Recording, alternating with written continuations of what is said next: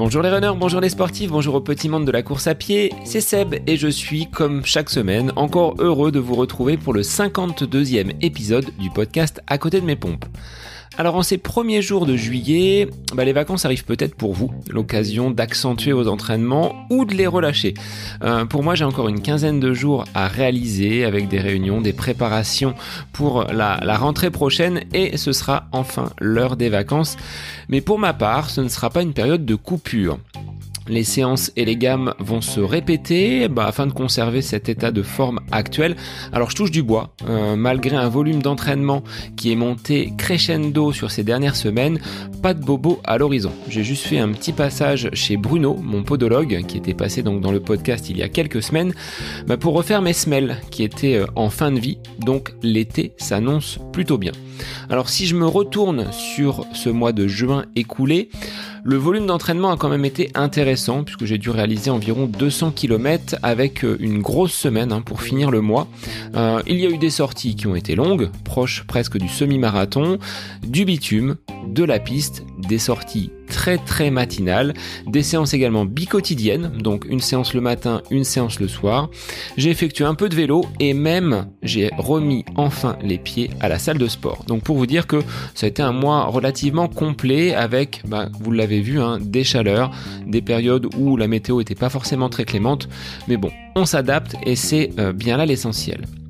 Alors certes, j'aime bien l'entraînement, mais comme je l'évoquais avec David, mon coach, en début de semaine, il va me falloir trouver un dossard à accrocher.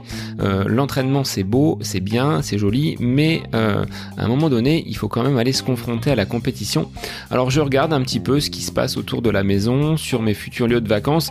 Pour l'instant, j'ai pas encore trouvé euh, une course à me mettre sous la dent et qui puisse surtout se caler avec l'agenda familial. Alors j'espère pouvoir prendre part dans les semaines à venir à une compétition, que ce soit sur 5, 10 ou 15 km, et enfin euh, goûter de nouveau à l'ambiance des pelotons. Alors j'avais ciblé une course, euh, mais on est tellement affamé de macadam que les 250 dossards ont été attribués avant même le début de la course, donc il n'y aura pas d'inscription sur place, ce qui fait que je vais devoir patienter encore un petit peu. Alors, n'hésitez pas à venir sur les réseaux, hein, Facebook, Instagram, rejoignez cette communauté qui grossit au fur et à mesure des semaines euh, pour qu'on puisse discuter de vos objectifs tout en gardant le plaisir de courir, c'est bien là l'essentiel. Alors j'avais une petite question pour vous. Est-ce que vous prenez soin de vous? Est-ce que vous pratiquez les automassages? Mon invité du jour, en la personne de Laurence Le Goff, en a fait sa spécialité. En effet, après avoir exercé diverses activités, Laurence dispose aujourd'hui d'une double, que dis-je, d'une triple casquette. Aide-soignante à ses heures et passionnée par ce métier au contact des personnes qu'elle accompagne, Laurence s'est orientée vers la masso-relaxologie. Alors cela consiste à réaliser des massages à destination des sportifs, que ce soit avant une course ou en récupération. Laurence est une véritable experte en la matière. Ces soins visent donc à assouplir le muscle ou à le drainer afin d'optimiser une future course ou à faciliter la récupération. Alors l'autre casquette avec laquelle Laurence aime jongler, c'est celle d'ambassadrice de la marque Kalenji. Après avoir travaillé pour l'enseigne Decathlon, elle propose des initiations, des accompagnements en trail pour des sportifs et des sportives qui débutent. En quelques mots, c'est une passionnée puisque sa troisième casquette, c'est d'aimer le trail et d'avoir réalisé de nombreuses compétitions, de nombreux raids aux quatre coins de la France mais également à l'étranger. Alors, je vous laisse entre les mains de Laurence Le Goff, masso relaxologue et ambassadrice Kalenji. Belle écoute à vous. Bonjour Laurence, merci d'être l'invité du podcast aujourd'hui. On va parler encore course à pied puisque c'est le, cœur du podcast, mais on va aborder une discipline que tu, euh, que tu pratiques et qui consiste à apporter des massages relaxants aux coureurs et aux sportifs. Donc merci d'être euh, l'invité aujourd'hui. Bonjour, enchanté. Alors, je vais te laisser te, présenter. Bon, c'est l'état civil, un petit peu comme euh, j'en ai l'habitude sur les épisodes. Euh, d'où tu viens, qui tu es, et euh, en termes de relations de, famille, est-ce que tu es marié, est-ce que tu as des enfants? Donc, je te laisse te, présenter. Alors, je suis paxée avec quatre enfants, puisque nous sommes en famille recomposée. Donc, j'ai une fille de 21 ans et un fils de 18 ans, une belle fille de 23 ans et une autre de 18 ans, 19 ans, pardon. Elle m'en voudra sinon. voilà, je suis née à Fougères, en Ille-et-Vilaine, et mes parents, pour des raisons professionnelles, sont venus s'installer dans la Sarthe. Donc euh, voilà, après, euh, j'ai fait toutes mes études euh, à Château du Loir, collège, lycée, puis je suis allée à la faculté à Tours. Et depuis, je n'ai plus jamais quitté Tours, on va dire. Alors, au niveau formation professionnelle, qu'est-ce que tu as fait après cette, cette fac d'anglais, il me semble, sur Tours? Tout à fait. Alors, disons qu'à la base, je voulais être infirmière et puis, euh, suite à un bac littéraire, on m'a dit, ah non, non, ce n'était pas possible à l'époque, il fallait avoir un bac S ou F8. Du coup, je me suis orientée vers la fac d'anglais, puisque étant euh, moitié-moitié, puisque ma mère est anglaise, euh, j'étais bilingue et c'était un peu la solution de facilité, mais ceci dit, ça n'a pas été si simple, puisque j'ai passé trois fois mon CAPES et je ne l'ai pas eu, et je crois que ça m'arrangeait bien parce que j'étais pas faite pour être prof d'anglais en tout cas, euh, voilà, c'est plutôt ma langue euh, maternelle, mais pas, j'étais pas faite pour l'enseigner. Du coup, entre temps, j'étais aussi euh, étudiante, donc avec un petit boulot à côté d'Appoint et je travaillais chez Decathlon.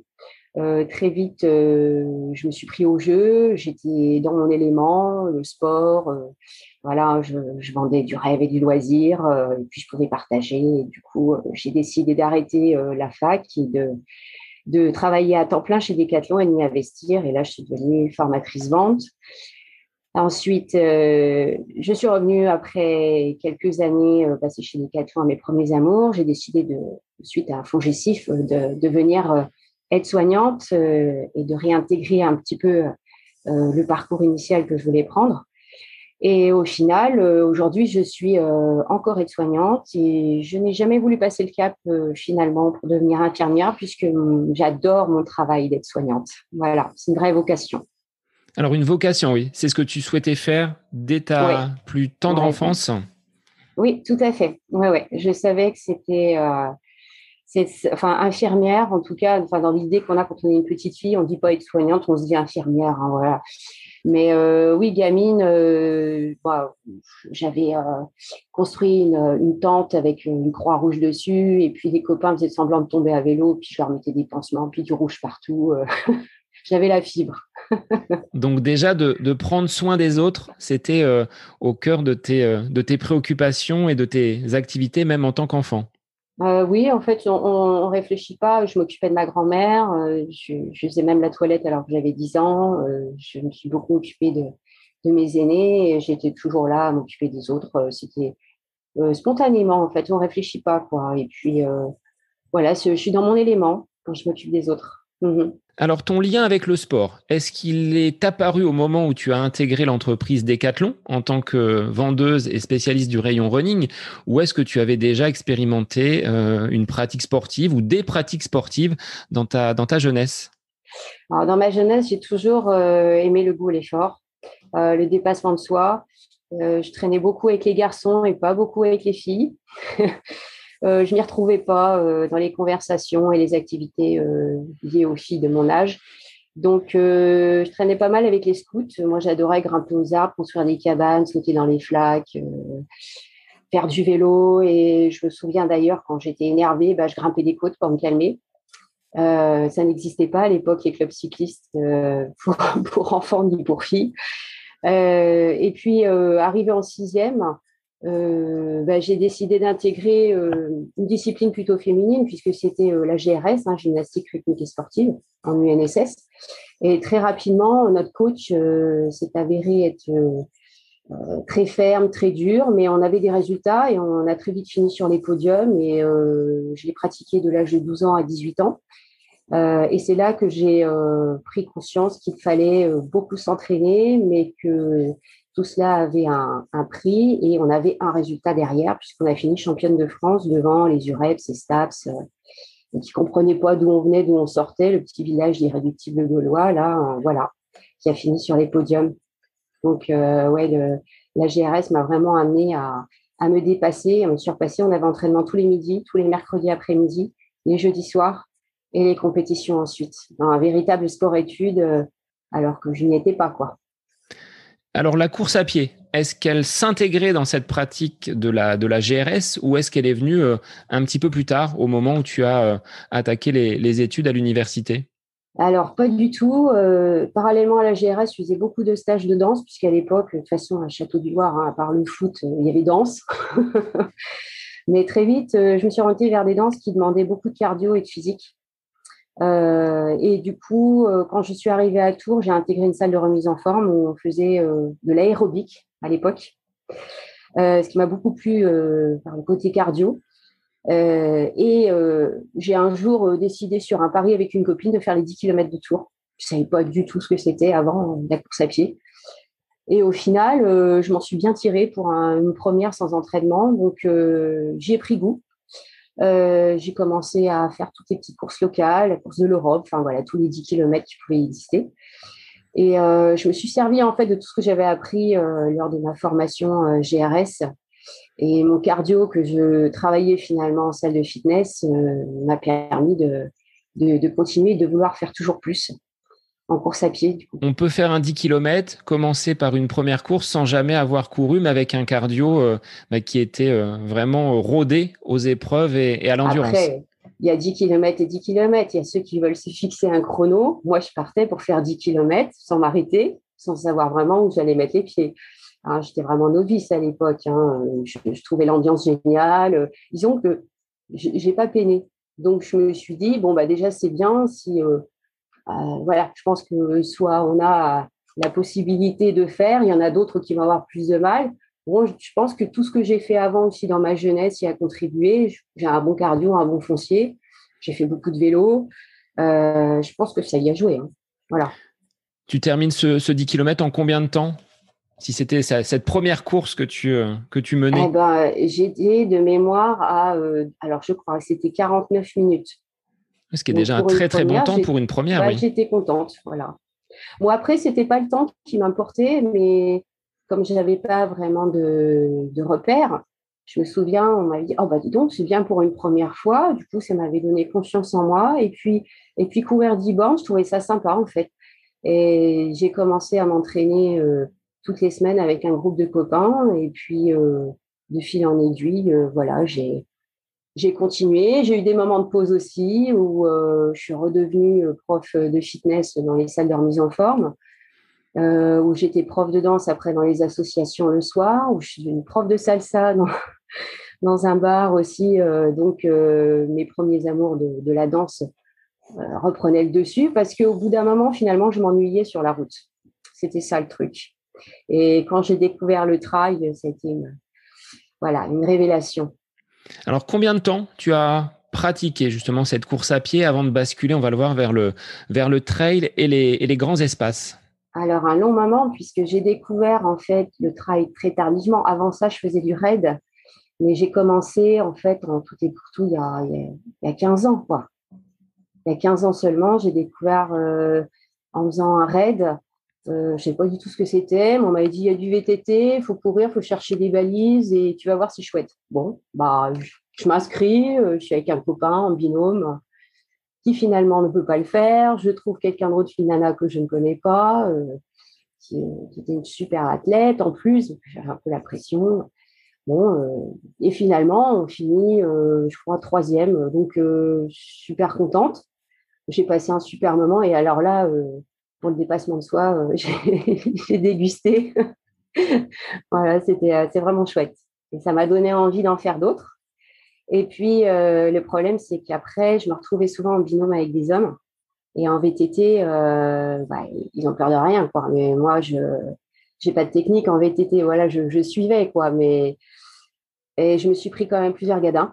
Oui, c'est ce que j'allais te demander. Est-ce que ça t'a causé quelques, quelques bobos, quelques désagréments? Bah oui, c'est ça. Le problème, c'est que le lundi, il fallait que j'aille bosser et euh, je finissais avec des straps, euh, des attelles. Euh, j'avais strappé des blocs de glace à mes genoux alors que j'avais un ébranchement. Bon, ça devenait n'importe quoi. Donc, je me suis dit, bon, je vais peut-être faire des choses plus calmement et puis m'orienter peut-être vers autre chose. Et en fait, à ce moment-là, il y a un copain qui m'a dit bah, essaye le trail. Il y a d'ailleurs le trail du Sancy qui a lieu. c'est super sympa, viens avec nous. Donc, je m'inscris au trail du Sancy, pareil, sans savoir ce que c'était vraiment. J'avais pas couru euh, outre mesure euh, en dehors, puisque ça, euh, je savais pas trop comment travailler justement. J'étais complètement nouvelle dans le domaine. Donc bascule totale de la route Ensuite, les, raids qui t'ont offert un petit côté découverte et ce côté aventure.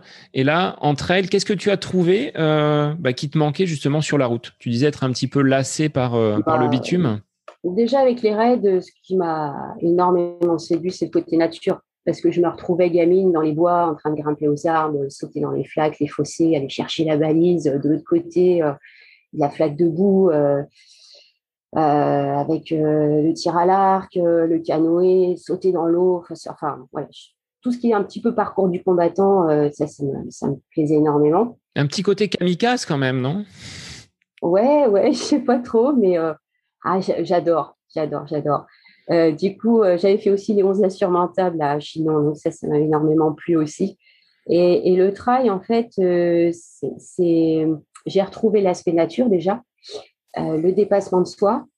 j'ai découvert, bon, je savais que j'avais un mental, mais j'ai découvert que j'avais un mental hors norme quelque part parce que parfois, je suis quand même allée à, à des épreuves sans vraiment trop trop bien m'entraîner parce que je ne pouvais pas à cause mille et une choses, et me dire, bon, tu pars faire une grosse randonnée, si tu dois abandonner, tu abandonnes, mais tu prends plaisir. Voilà, le maître mot, c'est prendre plaisir. Donc, euh, mon premier, donc c'était le sensi, sensi hivernal. Avec des conditions peut-être euh, un petit peu particulières, la neige, enfin le, froid, la neige, hivernal, vraiment oui. Le blizzard, voilà. Donc j'ai découvert ce que c'était que de courir euh, comme on peut dans la neige. D'avoir très froid aux pieds, très froid aux doigts, et puis euh, sentir le blizzard sur son visage, et, puis d'avancer comme des exilés dans la neige en suivant la trace de l'autre devant, et on se dit c'est un truc de ouf. Mais qu'est-ce que c'est bon Et comme c'était extrême, j'avais du mal à redescendre de ma montagne, quoi. Et j'en voulais toujours plus. Du coup, je me suis réinscrite d'office à un autre trail, et je crois que de mémoire, c'était en Bazac donc dans la de Limoges, les gendarmes et les, ça, voilà. Toujours embarqué par des copains, euh, je suivais. Et là, euh, là c'est pareil, conditions extrêmes, ils n'ont jamais eu autant de flotte. Ils flottent souvent, hein, mais, là, euh, les bénévoles nous disent non, on peut même pas laisser partir les chevaux, tellement ça glissait. Déjà, dès le départ, on était tous avec les sacs poubelles, on ne pouvait pas courir tellement ça, ça glissait. Et j'ai fini euh, l'épreuve avec un gars qui avait une entorse au pied droit et l'autre une entorse au pied gauche. Donc, je les ai supportés jusqu'à la fin parce que je, fais toujours mon aide-soignante. Hein, oui, on voit que ça, ça, te suit, même sur les courses, tu accompagnes ah, euh, façon euh, voiture balai. ouais, en fait, je peux pas laisser quelqu'un sur la touche, j'ai du mal. Donc, voilà, moi, je suis pas dans le chrono.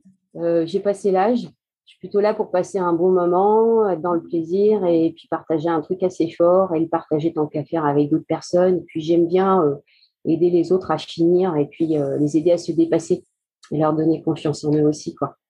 Donc euh, ça, ça, laisse des, des souvenirs impérissables. Alors jusqu'à quelle distance tu as, parce que tu dis je suis dans l'extrême. Donc après un trail euh, au Sancy, on peut imaginer qu'en Bazac c'était plus long. Mais jusqu'à quelle distance tu, euh, tu es monté? Parce qu'on voit des, trailers qui, au fur et à mesure des courses, en veulent toujours plus. Est-ce que ça a été ton cas? Après, il y a, distance et dénivelé. Euh, le Sancy, pour moi, c'était extrême parce que c'était le premier, c'était dans la neige et c'était 20 km. ensuite, bah, en Bazac, je crois que c'était 35-37. Euh, et après, ça a été le travail du bout du monde que j'ai partagé avec un copain euh, de A à Z. Et c'était le, format 37 aussi, hein, mais par la canicule. Donc, euh, c'était mon premier travail. J'ai très, très chaud. Et à l'arrivée, je me rendais compte que j'avais encore du jus. Donc, mais il suffisait que je passe un cap, en fait, que quelqu'un me dise Allez, vas-y, t'es capable. Et, et puis, du coup, j'ai commencé à en faire euh, d'autres, mais en montagne. Là, euh, effectivement, il y a distance, mais il y a des nivelés. Comment on s'entraîne quand on habite dans la région de Tours, qui est à peu près identique à celle où j'habite, hein, du côté d'Orléans et de, et de Blois? Le pays plat Comment on fait pour trouver du dénivelé? Et arriver justement bien préparé sur ces, ces, courses de montagne qui offrent bah, un terrain de jeu complètement différent alors moi, c'est simple. Dès que j'ai un week-end, euh, je pars euh, le plus possible euh, faire un week-end montagne ou sur le GR34, comme là, il n'y a pas si longtemps, on a fait un 40 km de plein neuf à Saint-Brieuc, où ça relance non-stop, où c'est cassant, où c'est technique, où il y a des marches. et puis sinon, il y a le Mont d'Or qui est pas très loin. Donc on peut partir sur un week-end voilà, pour crapahuter sur deux jours. Et puis si on doit s'entraîner en local, euh, bon, moi, j'habite des bois non loin de chez moi, à euh, qui offre euh, un peu de dénivelé, ou tout du moins, quand on a une côte, on va pouvoir la monter plusieurs fois. Et moi, je travaille surtout pas tant sur des chemins, mais sur des talus. Voilà, je les monte, je les descends, je les arpente, je monte, je les descends. Comme ça, je travaille aussi en technicité en descente. Alors, qu'est-ce que tu as trouvé de, plus difficile Toi qui sors donc de la, GRS, tu as œuvré euh, dans de nombreuses salles de sport pour euh, faire monter le cardio. Euh, pratiquer le trail, quelles seraient les, qualités qu'il faut et les domaines qu'il faut, on va dire, compléter, qu'il faut en permanence bah, visiter pour être dans de bonnes conditions? Je me suis pas trop posé la question en fait en sortant de la GRS quand j'ai fait les 10 km de tour et puis après euh, le cardio en salle je le montais assez haut quand même. D'ailleurs j'avais un groupe d'acharnés. Euh, à l'époque euh, c'est marrant parce que maintenant on a des salles en fait qui font ce genre d'exercice. Et c'est vrai qu'à l'époque on était un peu novices on faisait du assis debout couché on appelait ça un petit peu hein, on appelait Uber, Uber. Euh, et je travaillais en même temps simultanément avec les steps. Euh, je les faisais sortir euh, de la salle pour courir, je les faisais revenir faire des jumps, des dips, etc. Et, et du coup, bah, ce type de gainage cardio m'a quand même bien servi. À côté de ça, je fais beaucoup de vélo de route. je faisais beaucoup de vélo de route à l'époque, du coup, pour la transition, parce que j'aime ça.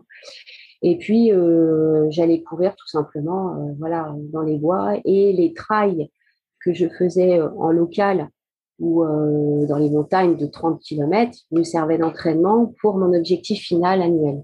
D'accord. Euh, plus haut. dans, ta programmation, tu avais vraiment un gros objectif avec des objectifs intermédiaires, soit dans la région, soit un petit peu en montagne, mais de, de durée un petit peu et de longueur un petit peu plus courte.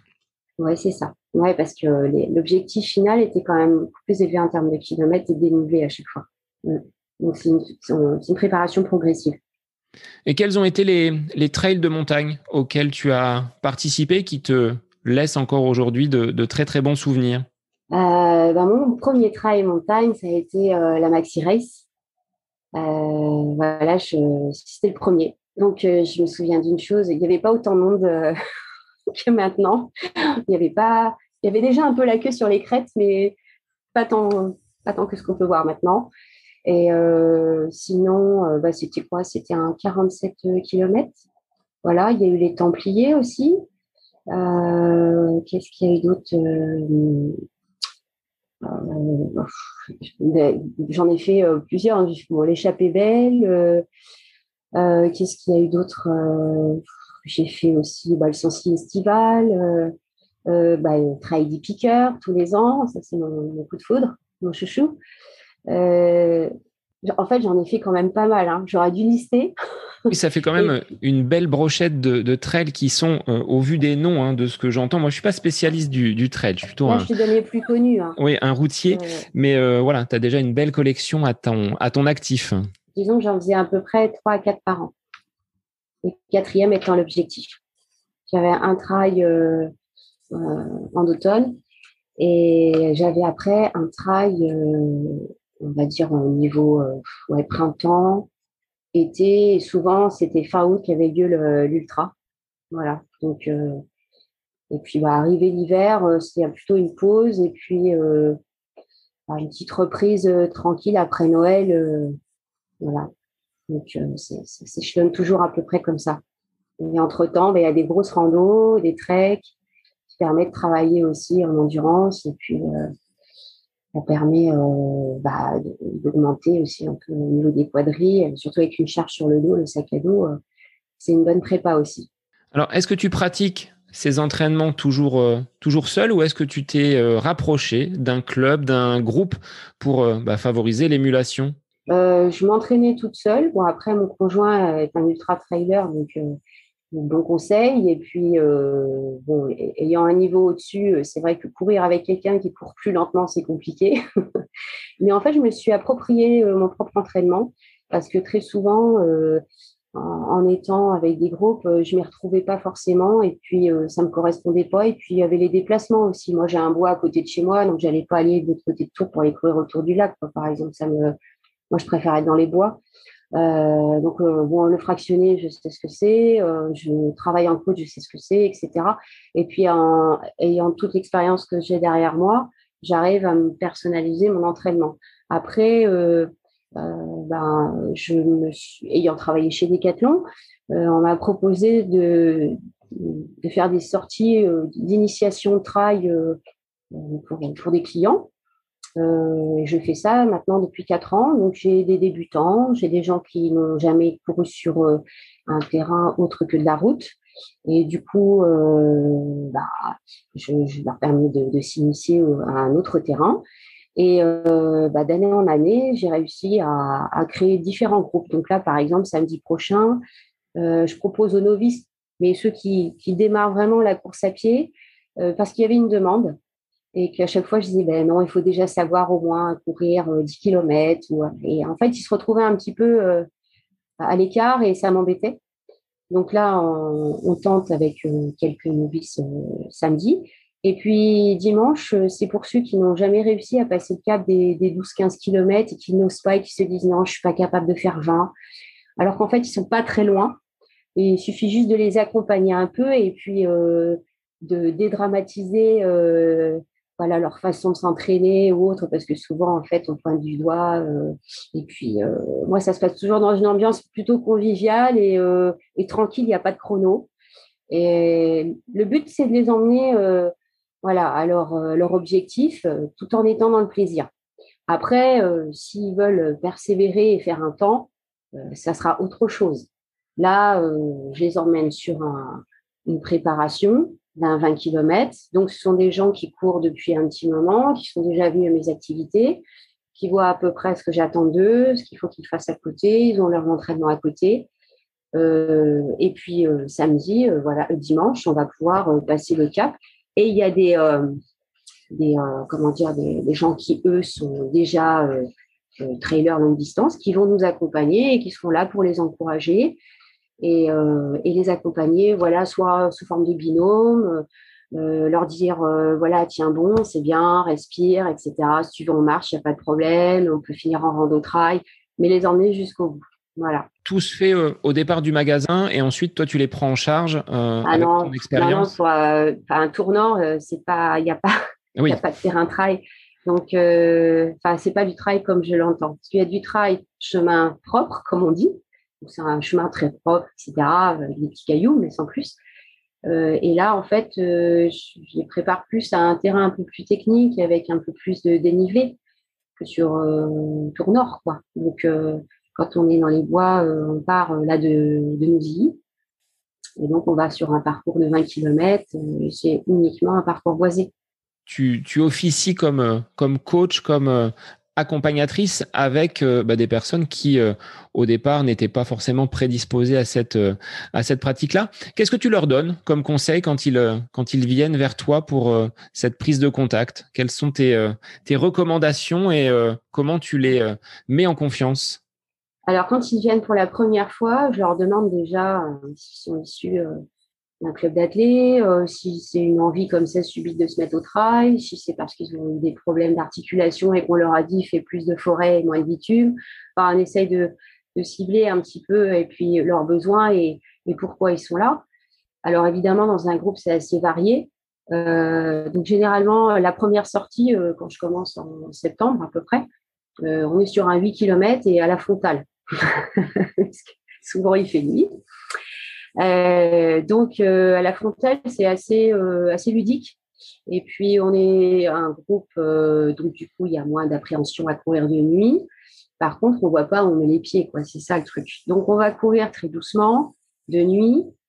c'est ludique. On va échanger. Voilà. S'il y en a qui ont besoin de marcher, on va marcher. Et là, comme ça, je peux cerner à peu près quels sont ceux qui ont des appréhensions, qui ont un problème de souffle, etc. On va parler, discuter. Et en fait, on passe un bon moment. Voilà. Donc après, euh, quand arrivent les beaux jours, si ces gens sont toujours là, voilà, on voit à peu près comment ils ont évolué parce qu'on n'attend pas euh, l'animation euh, mensuelle hein, pour progresser. Hein.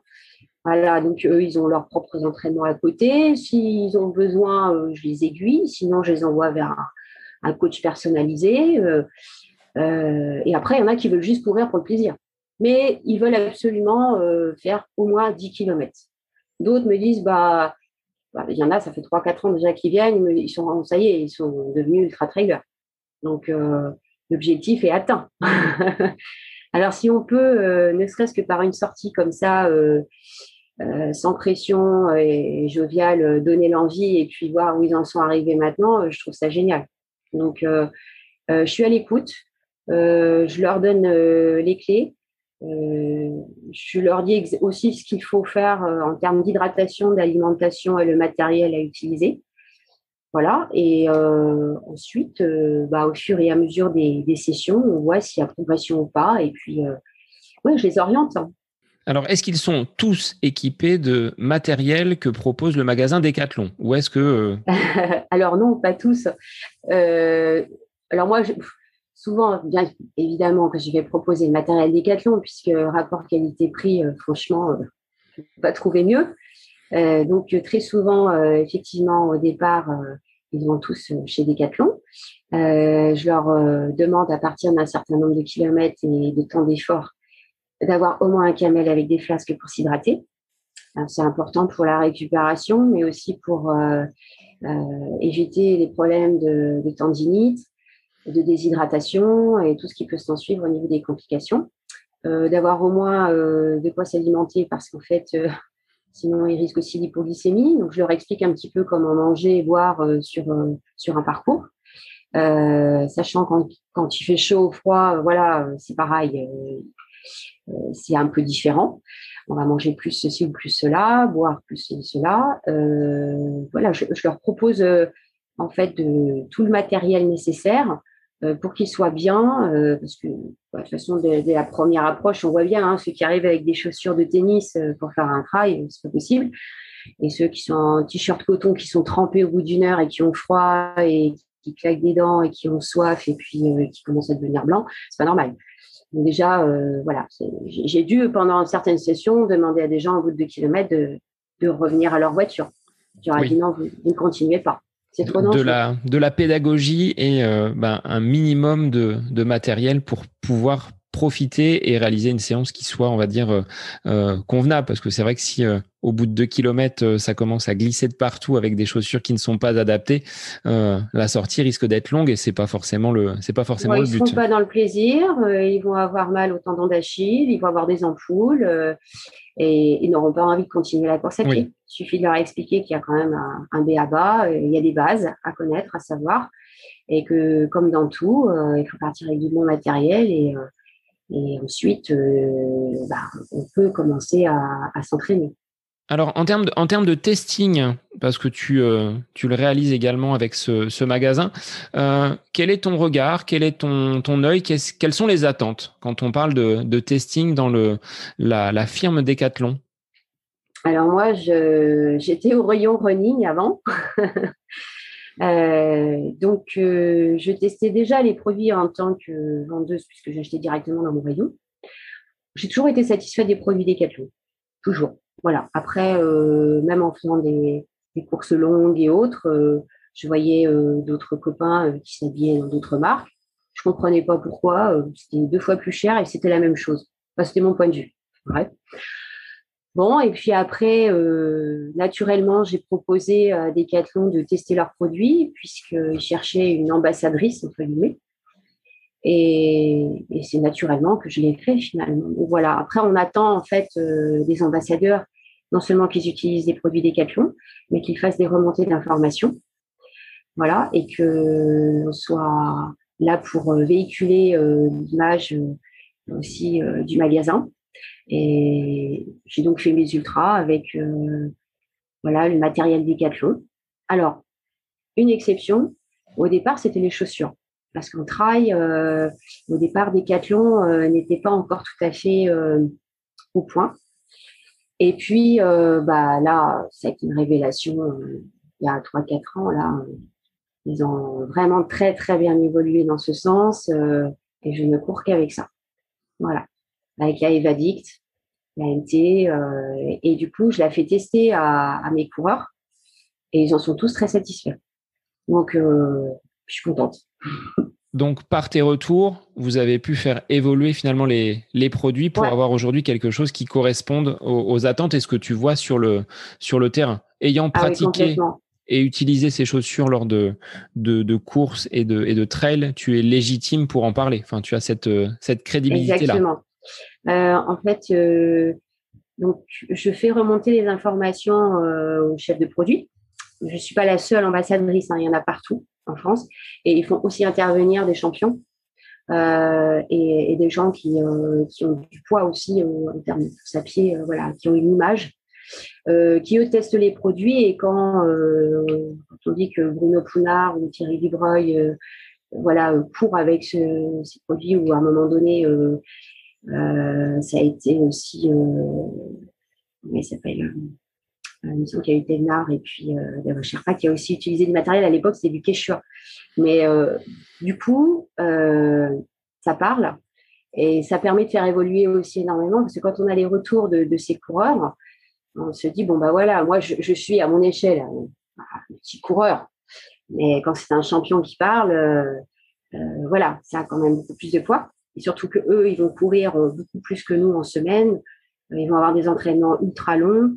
Euh, et ils vont user beaucoup plus euh, en montagne sur des terrains techniques. Hein. Voilà, alors que nous, on va peut-être aller euh, une fois par mois au Mont d'Or, utiliser de la chaussure. Il n'y a pas forcément de pierrier, où il n'y a pas besoin de parpière ou des choses comme ça. Donc tous ces détails-là, on fait évoluer la chaussure. Et là, du coup, c'est vrai que aujourd'hui, on a vraiment une très très bonne chaussure. Le camelback, c'est pareil. J'avais fait remonter des infos parce que je trouvais que le camel était trop petit, euh, pas, pas pratique. Quand on est sur un ultra, on a des matériels obligatoires. Du coup, on se retrouvait comme une tortue engoncée à être serrée de partout. Et là, ils ont étudié un camel à 15 litres euh, extensible qui vaut largement une autre marque. Euh, bah, je l'ai testé sur le Bourbon. C'était 112 km. Et il est vraiment très, très bien. Alors, le, le fait d'être une, une femme, Laurent, sur le trail. Et là dans les testings et les rassemblements que tu proposes aux, coureurs sur la région de Tourangelle, est-ce que euh, bah, ça ouvre peut-être des portes à des, euh, à des personnes donc de la jante féminine qui n'auraient peut-être pas osé euh, s'approcher d'un, d'un club ou d'un groupe pour pratiquer le trail Est-ce que tu constates justement un engouement de la part de, d'athlètes donc de la jante féminine pour bah, ces, ces opérations que tu, que tu mets en place? Alors, il y a un engouement euh, sans aucun doute euh, concernant le trail, la jante féminine. Euh, au départ, mes initiations décathlon étaient destinées aux femmes puisqu'il y avait un ambassadeur homme. Et, du coup, je m'étais orientée, j'avais ciblé une clientèle féminine parce qu'il y a des choses dont on n'aborde jamais quand on, fait de la course à pied et qu'on est avec les hommes. Donc voilà, je dis, on aborde les règles, la ménopause, euh, voilà comment on fait euh, pour courir, euh, voilà, c'est des, choses pratiques. Et puis quand on est une femme et qu'on a ceci, on a cela, on a une forte poitrine, enfin voilà, c'est des détails féminins dont elle n'ose jamais parler quand on a un groupe mixte. Donc tout ça, on va l'aborder et puis sereinement, c'est du partage, etc. Et, puis finalement, au final, ce sont les femmes qui m'ont dit mais oh, c'est franchement génial. Et à chaque fois, euh, nos maris nous disent, mais pourquoi on n'a pas le droit de venir? Donc, du coup, j'ai élargi le groupe et j'ai permis aux hommes de venir. Bon, par contre, euh, voilà, ils sont obligés de partager nos conversations. mais c'est pas plus mal, comme ça, ils sont au courant de tout. et puis, euh, ça désacralise un peu plein de choses et eux, finalement, se mettent à se livrer sur certaines choses aussi. Et puis, comme je suis aide-soignante, ben, forcément, on, fait tomber les masques et puis il y a des choses que je peux aborder avec eux qui n'oseraient peut-être pas aborder forcément parce que voilà, d'un point de vue orgueil ou virilité, des fois, voilà, ça, c'est difficile d'aborder certains sujets, quoi. Donc, on parle de tout.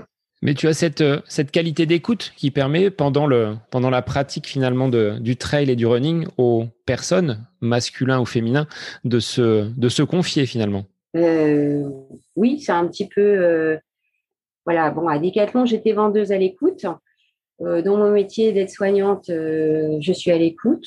Quand j'étais prof de danse, forcément, on est à l'écoute des, difficultés de chacune, hein, euh, puisque pareil, quand je, travaillais dans les associations, je voyais des femmes qui arrivaient avec les t-shirts jusqu'en bas des chevilles, et puis à la fin d'année, quand le t-shirt arrivait euh, au niveau des hanches, ben, je me disais ça y est, elle est bien dans sa peau, et euh, il y avait la danse, mais ça servait aussi un peu de thérapie, et donc il a fallu être à l'écoute aussi de, de certains problèmes pour qu'elle puisse s'exprimer et, s'ouvrir, et puis exprimer aussi par le corps. Et en course à pied, euh, il y a plein de choses aussi qui font que les, gens n'arrivent pas forcément à, se libérer et à respirer. Euh, voilà, c'est ce que je retrouve aussi dans le massage.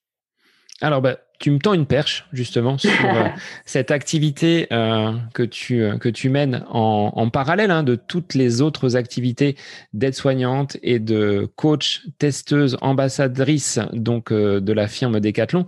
Tu exerces également comme euh, masso-relaxologue. Alors, est-ce que tu peux en dire plus sur cette euh, activité et comment tu, euh, bah, tu as découvert ce, ce, don, ce talent? Bah, Étant toujours dans le soin, je massais beaucoup mes proches. Et en tant qu'aide-soignante, je pratique aussi le massage, mais alors c'est un massage bienveillant qui vise à apporter du confort à des personnes qui sont euh, grabataires, alitées et douloureuses, euh, qui ont besoin de réconfort. Et euh, tout naturellement, bah, je masse. Spontanément, je masse.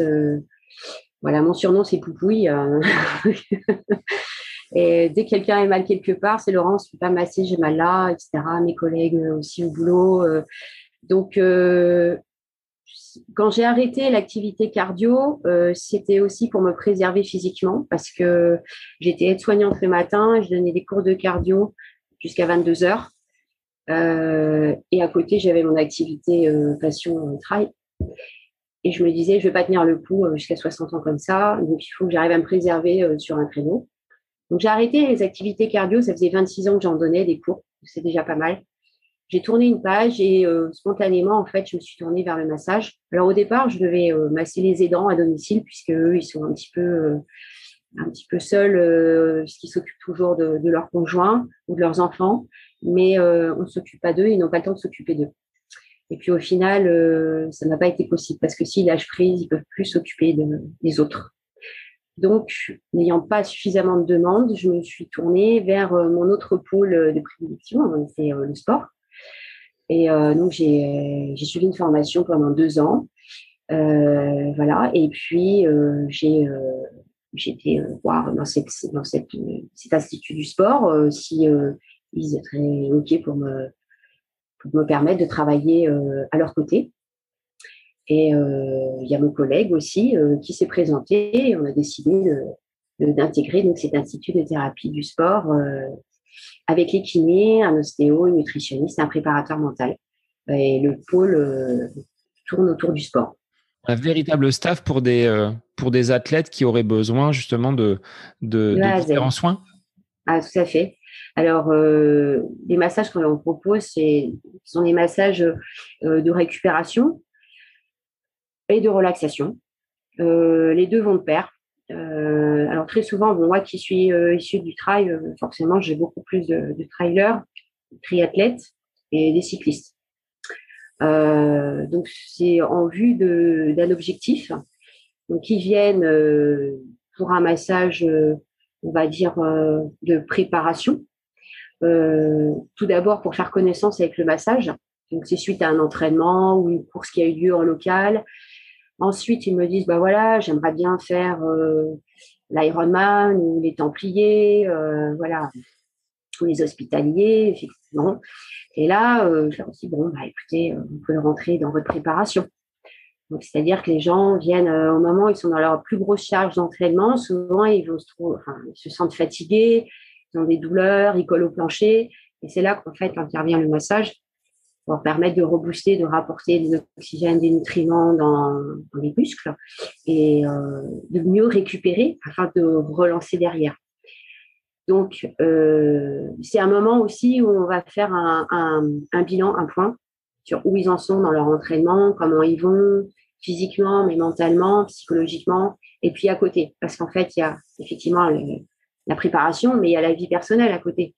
On prend pas en compte souvent euh, les enfants, le stress familial, euh, le boulot. Euh, là, avec le Covid, en plus, beaucoup de gens ont perdu leur travail, etc. Donc, on fait un bilan et on met en place des, choses aussi par rapport à l'alimentation. Qu'est-ce qui a péché Pourquoi ils auraient eu telle ou telle douleur Et puis, des fois, je vais les orienter vers le kiné ou l'ostéo. Euh, voilà. Et puis ensuite, euh, je fais un massage juste avant course, donc qui permet en fait de décrocher, déconnecter un petit peu pour euh, bien respirer. et puis il peut y avoir un massage aussi qui a lieu un quart d'heure avant la course. Donc ça, c'est un massage de chauffe musculaire. Mais ça, il faut que, je faut que je sois sur le lieu de la course. Hein. Oui, c'est ce que j'allais dire. C'est-à-dire, est-ce que tu accompagnes sur des, grandes courses des, euh, bah, des trailers qui vont justement euh, avoir besoin de ce massage pour euh, bah, peut-être avant la course, mais après, pendant l'effort, être remis d'aplomb Alors non, je l'ai fait pour mon conjoint, puisque j'ai été son assistante sur des ultras. Après, il il faut pas trop chercher non plus à détendre le muscle en, plein effort. voilà, ça peut, ça peut se retourner un petit peu voilà, se transformer en crampounette après aussi derrière. Donc, euh, ça dépend de, l'état du muscle, en fait. Mais ça, on peut le jauger qu'au moment où on le touche. On va savoir ce qu'il faut faire exactement. Euh, mais on m'a pas demandé encore d'accompagner euh, sur un ultra une personne pour, pour l'assister de ce côté-là. Très souvent, voilà, c'est le massage qu'on fait à mi-chemin, voilà, deux jours avant la course pour déconnecter, relaxer, et puis le massage d'après pour récupérer qui a lieu, alors on dit dans les 48 heures, mais en fonction, euh, pour ma part, de, de la tension musculaire. Euh, voilà, il se peut qu'au départ, je fasse un, un, massage qui soit relativement léger, parce qu'en fait, si on tape trop dedans, le muscle va se recontracter. Le but, c'est de l'assouplir. Et très souvent, les gens sont obligés de revenir quelques jours après pour que je puisse travailler un peu plus euh, en profondeur. Est-ce qu'en tant que sportif, Laurence, on peut évaluer soi-même ah bah, la, tension d'un muscle ah bah pour, pour connaître un petit peu euh, les douleurs euh, que l'on peut avoir après un, ultra ou voilà, même une course au-delà de 40 km, euh, voilà, à partir de 50, voilà, c'est, je les connais les douleurs. Je sais où ça fait mal. Donc, je sais quand je passe les mains, ils me disent Ah, mais c'est exactement là que j'ai mal. Je, ouais, bah, je sais bien, j'ai les mêmes. Voilà. Et je sais aussi que euh, voilà, ces douleurs peuvent être liées à un problème qui vient d'ailleurs ou parce que euh, ils n'ont pas suffisamment bu ou parce que en fait quand on a vécu tout ça après on se rend compte avec l'expérience euh, voilà de ce qui a pu clocher à un moment donné ou à un autre sur le, parcours et, ça c'est génial quand on, on peut aider les gens à trouver des solutions derrière pour le prochain. Voilà, parce qu'il y en a qui me disent ouais, mais euh, euh, j'ai bu un litre. Bah un litre sur 50 euh, km, c'est pas assez. Ah bon? Bah non. Bah oui, mais mes flasques étaient vides et flemmes, j'avais pas envie de les remplir au ravito. Bon, bah, tout ça, c'est des choses qu'on leur avait dit en amont. Ils n'ont pas écouté forcément. Ils l'ont vécu. Ils ont des crampes.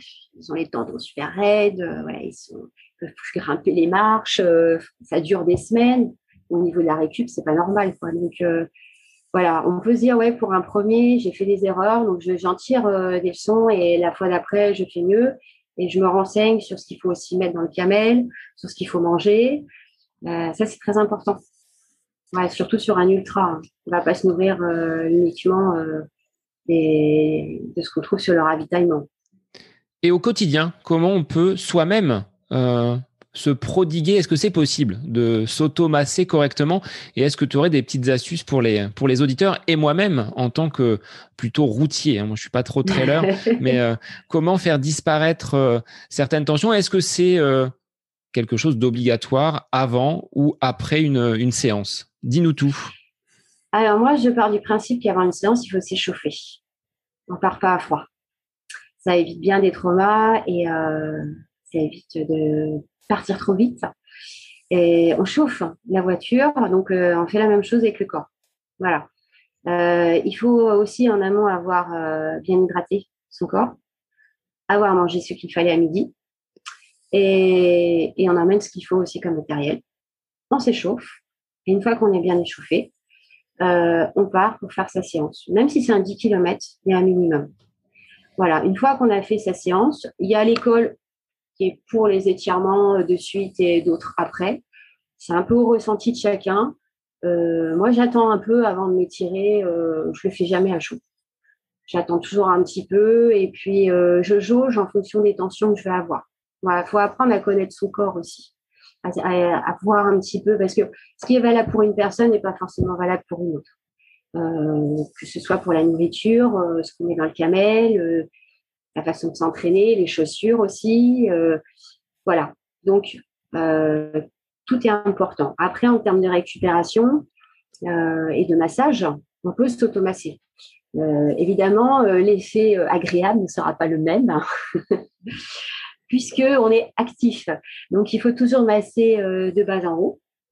Alors, le principe, hein, c'est de malaxer le muscle en remontant. Euh, avec une huile. Alors, on peut mettre, euh, si on tolère les huiles essentielles, euh, un peu de menthe poivrée, citronné, eucalyptus ou la motérie. Euh, donc, par contre, il faut doser. Hein. on n'est pas la moitié de la bouteille, hein, parce que c'est quand même des huiles essentielles. Oui, parce qu'on risque d'embaumer aussi toute la, toute la maison. Oh, bah, ça sent bon quand même.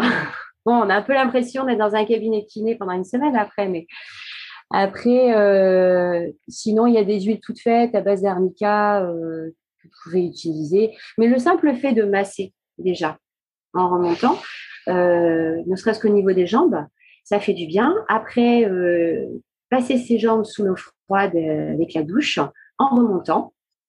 Voilà. Et puis, euh, garder un petit peu les jambes dans l'air après.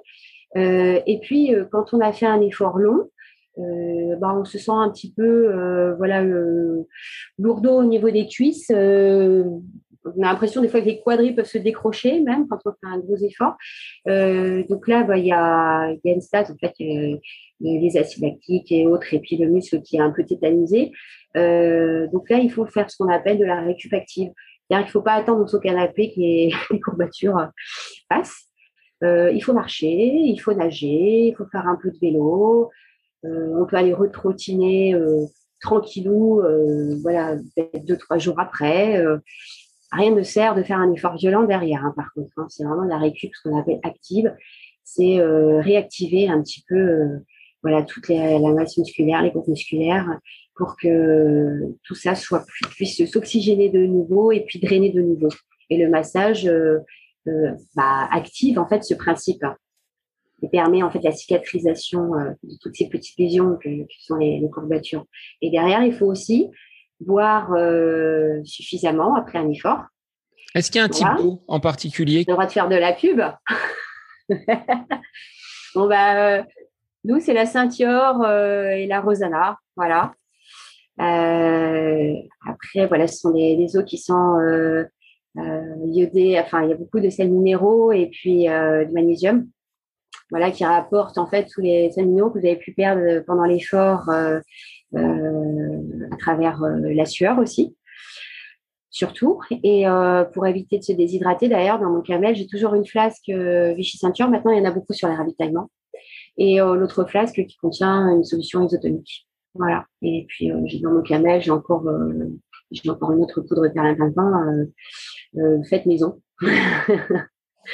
Mais sinon, euh, la ceinture, la rosana, et puis euh, quand on a fait un effort euh, derrière, c'est bien de manger un peu de protéines aussi pour aider la fibre musculaire à se reconstruire. Voilà, donc voilà, ce sont des choses à savoir de base, quoi. Voilà. En termes de, durée, quand on s'automasse, combien de temps il faut passer sur les, différentes euh, zones, différents groupes musculaires pour que ce soit quand même euh, un petit peu efficace euh, sans trop les triturer non plus? Ouais.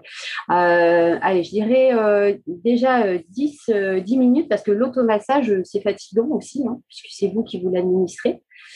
Donc, moi, je dirais que voilà, 10-15 minutes, déjà, c'est pas mal. Hein. Ouais, vraiment, c'est pas mal. D'ailleurs, sur les massages euh, après course, parce que je me déplace sur les courses euh, locales, euh, je propose des massages. Voilà, comme ça, c'est généralement entre 10 et 15 minutes, pas plus, hein, pour que les gens puissent voir un petit peu le bénéfice, en fait, de ce que ça peut donner de, voilà, de, de, se faire masser, puisque beaucoup ne connaissent pas le massage de récupération non plus. Donc, euh, c'est important pour moi de les toucher dans les deux sens du terme pour qu'ils puissent se rendre compte que, que c'est pas parce qu'on fait juste un 10 km qu'on n'a pas le droit euh, de se faire du bien et de prendre soin de soi. Voilà. Donc, euh, et puis, bah, les gens après ils viennent pas forcément pour les objectifs sportifs, ils viennent nous voir aussi après en dehors. Donc, parce qu'ils ont besoin d'un massage tout pour, ils ont besoin de se détendre. Est-ce que tu as constaté avec euh, bah, l'effet Covid, l'effet confinement et donc télétravail, euh, une augmentation dans ton euh, fichier client de personnes qui souffraient justement de, troubles, de, maux de dos, de, choses qui au niveau articulaire bah, pouvaient justement entraîner le, besoin et, l'envie d'un massage? Alors, il y a eu les deux. Il y a eu les sportifs voilà, qui n'ayant plus d'objectifs, toutes les courses étaient annulées sont devenus euh, un peu euh, sédentaires, dépressifs, euh, et qui se sont réveillés en se disant Oh là là, faut que je reprenne l'entraînement, ça va pas, ça fait trois mois que j'ai arrêté, qui ont tout recommencé, mais trop vite et trop dur, qui se sont blessés, qui sont mis à faire toutes les séances de gainage en ligne qu'on pouvait voir sur Internet. Et alors là, ça a été ouais, blessures au niveau, bah, surtout tout ce qui était gainage sur les avant-bras, quoi. Enfin, ils se sont fait mal aux épaules, d'autres au dos. Euh, bon, bah, quand on s'est relâché pendant trois mois, euh, c'est vrai qu'il y a séance de gainage, séance de gainage. Quoi. C'est ce qu'on a fait il y a trois mois, on l'a un peu perdu quelque part. Et puis euh, le, cardio, pareil, on se relance pas sur un, un 10 bornes voilà, à temps au kilo, comme, comme quand on a arrêté pendant trois mois. On sait très bien que pour sa pied, c'est quand même ingrat et qu'il faut recommencer tout doucement. Donc certains se fait très mal. Et puis, il y a ceux aussi qui n'avaient jamais fait de sport ils se sont dit, tiens, euh, allez, on va s'entretenir, je vais faire du sport. Et là, même chose. Bah, ils se sont blessés, ils en ont trop fait, ou ils ont fait au-dessus de leur niveau. ils ont fait un petit peu chacun dans leur coin, finalement. Donc, ils ont fait comme ils ont pu, mais ce n'était pas adapté. Et, euh, et puis, il y a eu l'effet aussi au télétravail, hein, se retrouver devant un ordi du matin au soir, euh, assis derrière une chaise, derrière un, bureau avec le stress que ça engendrait, les enfants, les devoirs à faire à la maison, etc. Euh, plus, de temps pour souffler. Ça engendrait aussi bah, des problèmes, effectivement, euh, cervico-brachial, euh, euh, des névragies, des problèmes de dos, puisque inactivité. Voilà. Donc, des gens qui couraient avant d'un bureau à l'autre ou qui grimpaient, qui descendaient les étages pour apporter un dossier, bah, se retrouvent à tout faire en ligne, quoi qui n'a pas bougé de la maison, donc ça c'était compliqué à gérer. J'ai une nouvelle clientèle. Alors est-ce qu'aujourd'hui, tu serais en mesure de basculer totalement dans cette euh, activité et de lâcher ce, métier vocation d'aide-soignante Ou est-ce que les deux t'apportent finalement euh, un certain équilibre? Ah non, les deux m'apportent un équilibre. Euh, j'ai toujours exercé deux métiers à la fois. quand j'étais à la fac, je travaillais chez Decathlon. Quand j'étais chez Decathlon, j'étais prof de cardio. Euh, là, je suis aide-soignante et à côté, euh, je peux me permettre d'avoir une autre activité. Et euh, je trouve ça très enrichissant d'avoir plusieurs activités. Voilà, quand c'est possible. voilà, je, trouve les deux complémentaires en fait. Voilà, le matin, j'ai un, type de clientèle et l'après-midi, j'en ai une autre. Et ça me permet de rencontrer plein de gens différents et puis c'est très enrichissant. Et le matin, j'ai une clientèle voilà, de, de, patients qui, eux, euh, ont besoin d'être accompagnés dans des pathologies, plutôt graves. Hein, on les accompagne même jusqu'à la fin. Euh, il y a du soin palliatif. Et l'après-midi, euh, chez toute autre clientèle, des gens qui ont des maux, peut-être anodins et par rapport à ceux que j'ai eu le matin, mais je leur permets après de relativiser quelque part dans la vie et de se dire bon, ok, t'es blessé, mais c'est pas si grave que ça. Euh, des courses, il y en a plein. Les montagnes vont pas bouger d'ici l'année prochaine. Euh, et euh, l'accompagnement, il se fait aussi grâce à ce que je vis le matin, l'après-midi. Je me sert un petit peu des deux. C'est de là que tu tires ton, ton énergie peut-être aussi au contact de ces personnes d'un côté, ils te, il te portent, ils te boostent, et de l'autre côté, tu leur apportes, euh, pour ces personnes qui sont dans la, dans la difficulté et parfois en fin de vie, euh, un, peu de, un peu de réconfort et un peu de, de ah sourire et de joie Quand on accompagne quelqu'un qui est plus jeune que soi, euh, et qu'on sait que la fin est inéluctable, ça a été le cas il n'y a, pas si, longtemps avec une personne qui avait pratiquement mon âge qui me disait sans arrêt euh, si j'avais su, si j'avais su, si j'avais su. Euh, et, qui me disait aussi mais profite, mais profite, mais fais tout ce que tu as envie de faire, ne reporte pas au lendemain, ne dis pas dans 10 ans, n'attends pas la retraite. Euh, ça m'a servi de leçon. Et après cela, j'ai décidé d'écrire une liste, une liste de toutes les choses que j'avais envie de faire, des plus simples aux plus folles. Certaines, je les attendrai certainement jamais, mais c'est pas grave, je les ai écrites. Et à chaque fois que je barre euh, une de ces choses que j'ai mis sur ma liste, euh, je pense à elle et euh, je me dis ça c'est gagné, ça c'est fait en plus. Il faut profiter de l'instant présent, il faut toujours faire de sa journée quelque chose. Il faut toujours avoir fait quelque chose qui vous, porte, vous apporte du plaisir dans la journée et se coucher le soir en disant voilà ça ça a été dur, ça ça n'a pas été terrible, mais ça c'était bien. Au niveau de l'année 2021, qu'est-ce qui sera à, cocher peut-être sur cette, euh, sur cette liste? Est-ce que tu as des objectifs euh, au niveau course? Au niveau professionnel, est-ce que ça va se, développer? Enfin, tu utilises peut-être ah, bien avec. Ouais, euh, au niveau professionnel, je suis encore partie sur autre chose. Là, en fait, je suis en train de d'assurer mon avenir physique, on va dire, puisque j'ai deux professions qui sont assez physiques, encore une fois, et juste une activité sportive. Mais euh, pour pouvoir perdurer euh, dans, dans, mon activité sportive, qui reste euh, ben, un besoin et un plaisir, voilà, je me dis être soignante, c'est physique. En plus, je travaille pour un service de soins infirmiers à domicile, donc on est seul à domicile, on vit des situations qui sont assez difficiles et, lourdes physiquement aussi. On est seul. Donc, je prépare un petit peu ma sortie pour le futur et donc je, j'ai demandé une formation pour devenir formatrice adulte, parce que là, je suis à la cinquantaine et j'ai besoin de transmettre maintenant tout ce que je sais, mon expérience, et j'ai envie de le partager avec euh, des personnes qui euh, souhaitent être dans le soin. Donc, euh, pour l'instant, j'ai pas encore de public ciblé. Je, commence la formation et ensuite, ce sera à moi d'élaborer mes modules dans lesquels j'intégrerai aussi certainement le, le massage euh, puisque ce sera pour aborder les soins auprès de personnes qui sont euh, difficiles, comme les personnes qui ont Alzheimer ou les personnes qui ont besoin de soins de confort. Voilà, donc j'ai besoin de, transmettre en fait tout ce que j'ai euh, appris jusqu'à présent. Et puis pourquoi pas en faire du coup peut-être mon seul et unique métier. Après, on verra chaque chose en son temps. Voilà. tu trouveras peut-être une deuxième activité en complément de cette autre activité, vu que tu en as toujours deux. Ce sera une deuxième avec toujours le fil conducteur euh, du sport, la transmission et l'échange. Ça, c'est des, euh, des, valeurs qui te sont propres. Oui, tout à fait. Ouais, ouais, ouais. C'est toujours très important. Et puis, euh, bah, j'aime bien aussi aider les gens à démarrer dans leur activité quand ils ont. Voilà, j'ai eu des coups de cœur comme les cookies Active, par exemple.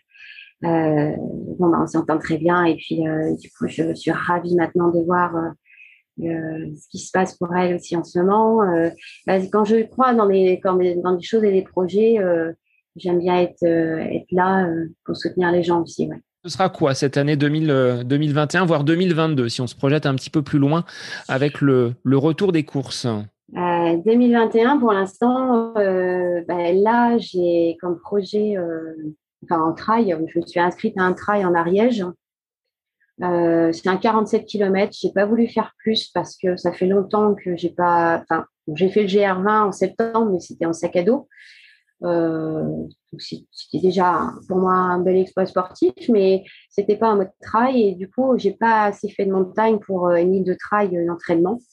Donc je commence par que un 47 pour moi. que un 47, bon, ça va alors. Ouais, mais pour moi, c'est déjà suffisant, je pense, là, pour reprendre et puis enfin, prendre du dénivelé. je vais m'entraîner avec ce que je peux dans le coin. Euh, je me mets jamais la pression de toute façon quand je pars sur un trail ou même un ultra. Euh, je pars voir de nouveaux paysages, je pars faire une belle aventure et je pars en rando dans ma tête comme ça. Je me mets pas la, la presse et je veux juste passer les barrières horaires et prendre plaisir et arriver au bout de me dire waouh, c'était top.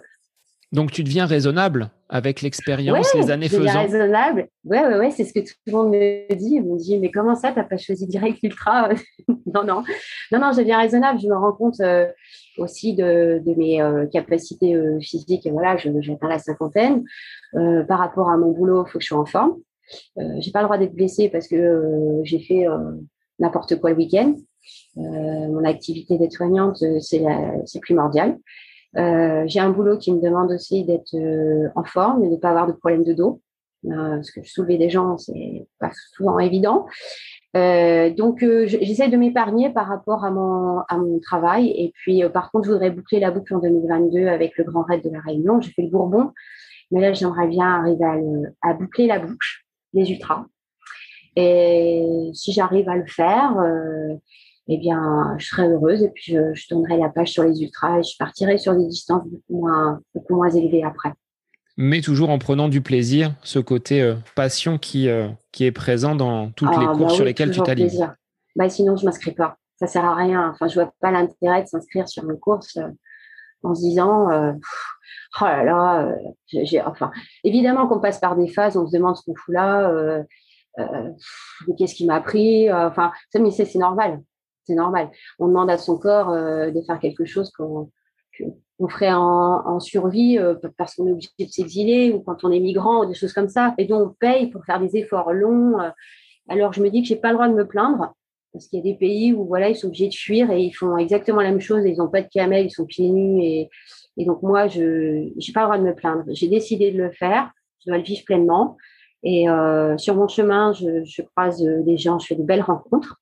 Et euh, je croise aussi des gens qui sont en difficulté, donc euh, bah, je les emmène jusqu'au ravitaillement, euh, je les soigne, je leur donne un anti-vomitif, un spas-fond, voilà, enfin bref, sur le, le, Bourbon, juste avant d'arriver en haut du Maïdo, il y a un coureur qui titubait, il vomissait. Je, je lui dis, bah, attends, il y a une paroi qui est super glissante, je suis presque nuit, c'est un peu dangereux. T'attends là, je vais chercher quelqu'un. Euh, ouais, je, je m'arrête. Par contre, il faut que, juste que je sois dans les barrières horaires parce que je parle beaucoup. Donc, heureux les, heureux les coureurs qui croiseront sur, euh, sur leur route. S'ils sont en difficulté, ils savent que oh, leur bonne étoile sera là. Saint-Bernard, quoi. Sans le tonneau ou avec le tonneau? Non, j'ai, j'ai une petite pochette devant, tu vois, qui est remplie de. C'est ma trousse de soins. voilà, et quand je passe la ligne finisher, c'est que du bonheur. Bon, bah ça, c'est tout ce qu'on te souhaite sur ces euh, futurs objectifs avec euh, en point de mire 2022 ce, grand raid. Laurence, sur quel euh, réseau, sur quel support les gens peuvent te, retrouver, que ce soit pour le, coaching avec donc le magasin Decathlon ou cette activité de, de massage? Alors pour les activités Decathlon, il suffit, alors soit si les gens ont la carte de fidélité, généralement ils reçoivent en fonction des produits qu'ils ont achetés euh, une invitation. Sinon, ils vont sur decathlon.com et ils cherchent euh, les activités euh, par, par ville et par date et ils s'inscrivent sur le lien en direct. Voilà. Ils auront tout le descriptif de ce que je propose. Après, mon support principal, c'est Facebook. Euh, voilà, je, je, poste généralement même les activités euh, que je vais faire sur Facebook. Donc, c'est sur le, le profil Laurence Masso Relaxologue. je remettrai tous les liens hein, de, que tu me donnes sur euh, les notes de l'épisode pour que les gens puissent te, te retrouver. Voilà, j'ai pas forcément de site web parce qu'en fait, finalement, je fonctionne beaucoup avec le bouche à oreille, mes activités, et puis je vais sur les trails, je vais sur le terrain, et bon, finalement, ma clientèle, euh, elle se fait comme ça, euh, voilà, par, le bouche à oreille. Après, euh, de temps en temps, bon, je vais peut-être faire un petit peu de pub, mais c'est vrai que pour l'instant, voilà, ça, s'est toujours profilé comme ça. Voilà. On verra par la suite. Exactement. En tout cas, merci d'avoir euh, été l'invité du podcast aujourd'hui, d'avoir présenté euh, bah, euh, ce pan de ta personnalité et de cette activité hein, que tu mènes au quotidien, à savoir masso relaxologue. Bah, je souhaite que dans les années à venir, tu puisses encore développer toutes ces facettes. Eh ben, je te remercie en tout cas aussi beaucoup d'avoir permis de, de m'exprimer pour, pour expliquer un petit peu un petit peu tout ça. Et puis, euh, bah, je t'invite vivement à venir prendre rendez-vous alors. C'est mieux que l'automassage. Ah bah pour essayer, oui, ça c'est une bonne, c'est une bonne opportunité. Puis on pourra en, reparler sur le sur le podcast à nouveau bah dans les différents échanges. Il faut essayer pour l'approuver, c'est ça. Bon bah écoute, on va on va essayer de caler ça. Et puis euh, bah moi je te je te remercie à nouveau et je te souhaite euh, une une bonne saison à venir. Merci beaucoup, merci à toi aussi. Pour les auditeurs, je vous dis à la semaine prochaine pour un nouvel épisode du podcast À côté de mes pompes.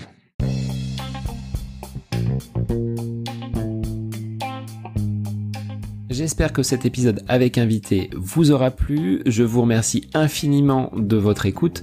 Pour euh, faire remonter le podcast dans les classements, je vous invite à laissez une petite évaluation sur Apple Podcast, 5 étoiles, un petit commentaire, ça me fera énormément plaisir et vous permettrez au podcast d'être remonté, diffusé, euh, déployé sur euh, ces différentes plateformes de façon euh, bah, plus importante encore qu'il n'est actuellement. Et puis je vous invite à me retrouver sur les différents réseaux, hein, Facebook, Instagram. Laissez votre petit message, votre commentaire, ça me fait plaisir d'échanger avec vous.